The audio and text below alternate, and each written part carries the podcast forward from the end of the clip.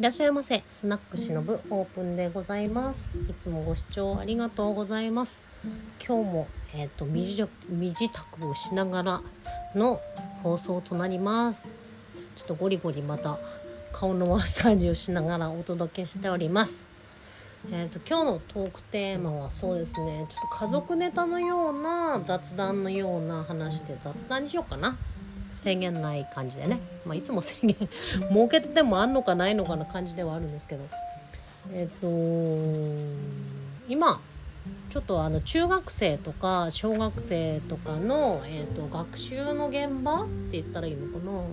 みたいなところに関わらせていただいていてあの普段1週間にいっぺんぐらいあのお子様たちと接する機会いただいてるんですけれども。まあ子供って面白いなと思いました。思いました。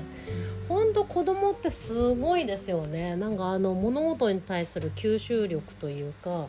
考え方が本当に柔軟なんだな子供ってって関わっててすごく感心させられています。なんかいかに本当自分って凝り固まった思考になってしまったんだなっていう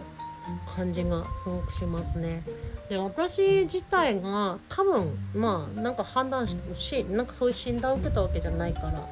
多分でしか分かんないんですけど多分 ADHD 気質のあるタイプだと思うんですよねなんかうんなのでちょっとそういった気持ちの子供たちの雰囲気とかとすごくなんか理解できるというかあ分かる分かるその気持ちみたいなところを持ち合わせいるているのでなんか特にそういった子どもたちのところの様子とかなんかまあそもそもやっぱりね自分がそう子供の時の様子と比較しちゃいますね。うんなのですごくあののびのびと元気に成長しているような子供を見るとすごく気持ちがいいなと思ったりして逆にあのやっぱりなんか親とかなんかいろんなものの制限を受けてそうな子供の感じを見るとなんかすごくイラッとするというかなんかうんむずがゆいというかまあ多分ね昔の自分を照らし合わせてその子がうんぬんじゃなくて自分がうんぬんなんだと思うんですけどっていうちょっと嫌な気持ちになったりする場面もあったりなんかしますね。んとね環境って大事やなと思いますね。置かれた環境で子供ほんと変わってくるからまああのねそもそもの子供を決めてるのが560%遺伝と申しますのでその要因は強いのはすごくわかるんですけど、うん、私も基本ね本当遺伝だなと思いますねなんかそういった環境は環境でちょっと機能不全家族だったりしますけどそうそもそもうちの父なんかは誰とでも喋ったりとか、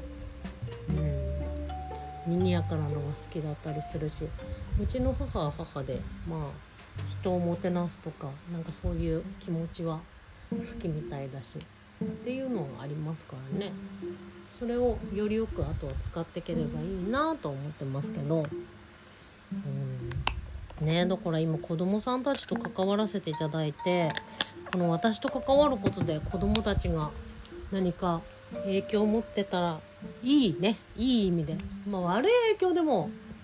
なんだろうね。悪くないというかまあ後で何か自分のためになるようなフィードバックがあったらいいななんて思ってるんですけど今ふとねなんか振り返ると子供時代の時いい先生悪い先生いたじゃないですか昔って。まあエコひいきすごい先生とかいましたよ私の時。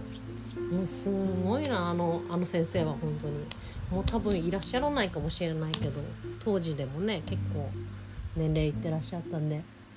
まあその先生には私なんかはすごく嫌われてましたね。今振り返るとね。もうすごいなんだろうね。嫌みったらしい先生がいてある時ね年賀状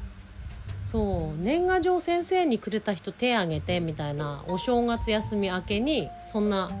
時があったんですよ。で私別に先生好きじゃなかったしなんかそういうちょっとエコひいきも気に入らないなんか嫌な感じの雰囲気の先生だなと思ってたんで先生にあげるんだったら年賀状って好きな人にあげるものって思ってたからそうお友達に1枚でも多くあげたいから先生にはいらないと思ってあげなかったんです。そしたら蓋開けてみたら先生にあげてないのもう一人の男の子1人と私だけだったんですよ。でなんでそれが分かったかっていうと先生にお正月なんか年賀状くれた人手挙げてくださいみたいな感じで先生手挙げさせて手挙げてなかったのは私とその子だけだったんですねでなんかあのその人たちには「先生お返ししましたから」みたいな感じの。そういうねねちっこい嫌な先生がいたんですよ 私の時は。私の時はっていうかでもあれ本当ね低学年で当たんなくてよかったなと思いますあの人に。ね、高学年だったからまだちょっと本当嫌なやつだあいつはみたいな感じで。なんか私それなんかしょんぼりするよりもなんだあのクソじじいって思ってましたから。そう。ねなんだろうねなんかすごいあの反発する気持ちもあったんだよねなんかいろいろねなんかそこで弱っちくなかったっていうそうなんだ感じ悪いなみたいな感じで思ってましたね。そうだからそういう当たり外れのね先生でねちょっといたりとかするのも今思い出されるのでそう外れの人はね外れでなんかそういう人にはならない方がいいなっていう学びをもらったしね。いい先生はやっぱりすごくいやまあ対比で言うといい先生の方が多かったですね。すごく影響を与えてくれた方々は。悪い先生少なかったと思います。なんかうん。そんなにいなかったね。そんなにっていうか半分以下は悪い先生だった気がします。まあいい悪い好みなんであれですけど。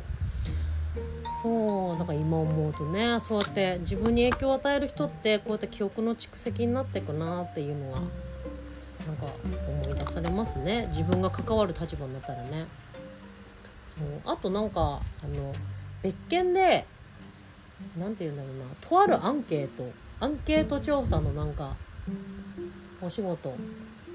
ちょっとさせてもらってたんですけど今月。まあなんかそこに社会の縮図がなんか見えた感じがしてすごい衝撃というかまあただただその集計見てるだけだと普通になんてことないなって感じなんですけどなんか本当にいろんな回答があるしなんだよねその内容云々じゃなくても結構びっくりするようなことがいっぱいあって例えばまともな文字がちょっと書けてない。かったりなんか文体っていうか、まあ、文字自体もそうですけど文字に関して私もすごく汚いのでそうやっぱこういうところで判断されるのってちょっともったいないなって気がするのでねやっぱ綺麗にこういうのは書かなきゃいけないんだなっていう学びにはなったんですけどそうなんかねアンケートの文章すらちょっとまともにまとまってなかったりあと答え方もちょっとその問いに対しての正解不正解っていうかなんだろうね。なんか考えないで入れてるような感じの雰囲気があったりあと全然関係ないような内容のなんかコメント書いてきたりとか。まあまともってすごくないんだなっていうのをなんかねそのアンケートを通じて思っちゃって思っちゃってというかなんか感じてあこれがこの地域の縮図なんだなってなんかすごく思いました。なんか市長はなんかよく市長がね悪いとかあんま良くない市長みたいななんかそういう行政が悪いみたいなこと言いますけどその市長ってそもそも選んでるのってみんなで選んでるじゃないですか。なので市長が悪いんじゃなくて市長って大体なんかその町のなんかレベルを反映してるとも言われてるらしいです。うん。本当だなってちょっと思っちゃいましたなんか。そうなんか同じ年ぐらいの人の内容とかでこんなことも分からん分かってないんだなこの人みたいなね内容とか見たらなんかそういうエリアなんだなっていう。やっぱ地方をね変えるって一筋縄ではやっぱいかないのかもしれないなっていうのをすごくまざまざと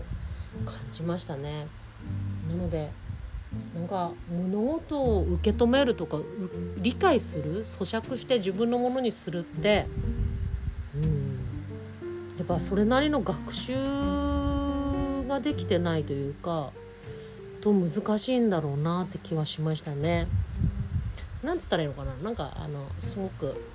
適してる言葉が。あそうそうそう。多分ね検索できないのとこれって一緒なんだなと思って。